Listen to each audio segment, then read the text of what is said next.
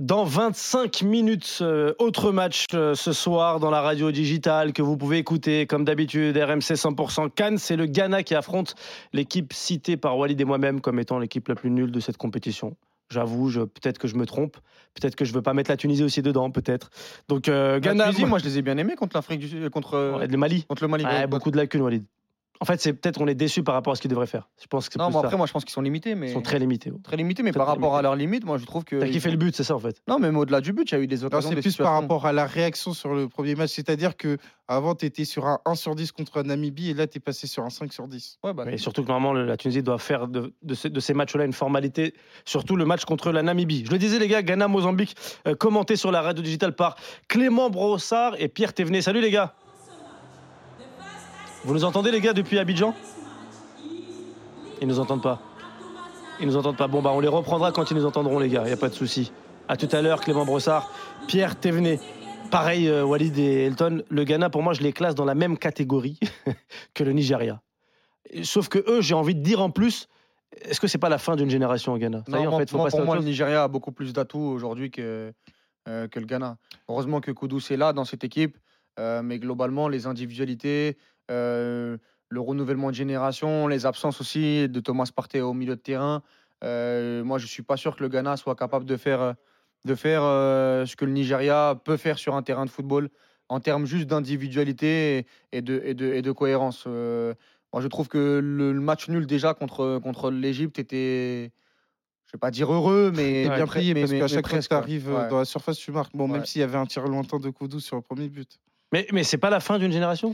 Plutôt que la fin d'une génération, c'est le renouvellement de génération qui pose problème. À savoir que la nouvelle génération n'arrive pas à s'imposer. Bon, tu pourrais parler de Koudous, mais encore une fois, Koudous, on parle d'un joueur qui a lancé notamment son aventure avec euh, le Ghana à l'occasion de la Coupe du Monde. Oui. C'est encore euh, très. C'est jeune. C'est euh, jeune en termes de sélection, quoi. C'est jeune, et donc à partir du moment où il y a des joueurs qui n'ont pas forcément de continuité aussi bien dans les grands clubs, parce que l'ancienne génération était rapidement dans les grands clubs ou dans des clubs très importants. Je rappelle qu'André Ayou, à 20 ans, est à l'Olympique de Marseille.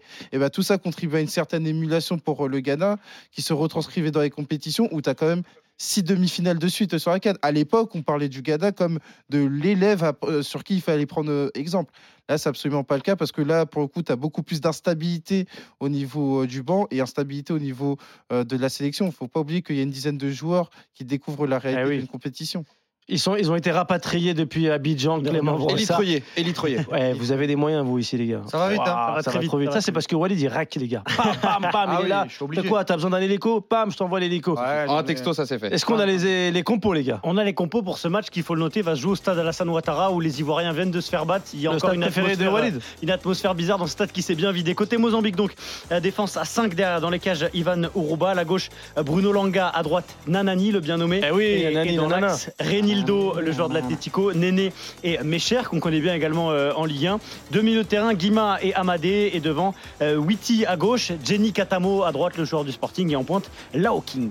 Pour le, Ghana. pour le Ghana, on n'a fait qu'un seul changement par rapport au match précédent. Il se trouve sur le front offensif. Richard Ofori sera dans la cage avec une défense à 4. Denis Sodoy à droite et Gideon Mensa dans l'axe. Mohamed Salissou, le monégasque, dans l'axe avec l'ex-strasbourgeois Alexander Djikou. Au milieu de terrain, Majina Chimerou avec euh, le Lançois Abdul Samed et Mohamed Koudous, qui est vraiment euh, l'homme euh, du, Ghana, double buteur lors du match face à l'Égypte, qui sera là dans un rôle de meneur de jeu. Et puis sur le côté droit, donc Joseph Pencil, le seul changement de, de Chris Hutton avec Jordan sur le côté gauche qui a beaucoup été critiqué, notamment lors des, deux premiers matchs et surtout face à l'Egypte. Et puis euh, devant, on retrouvera Antoine Semenyo.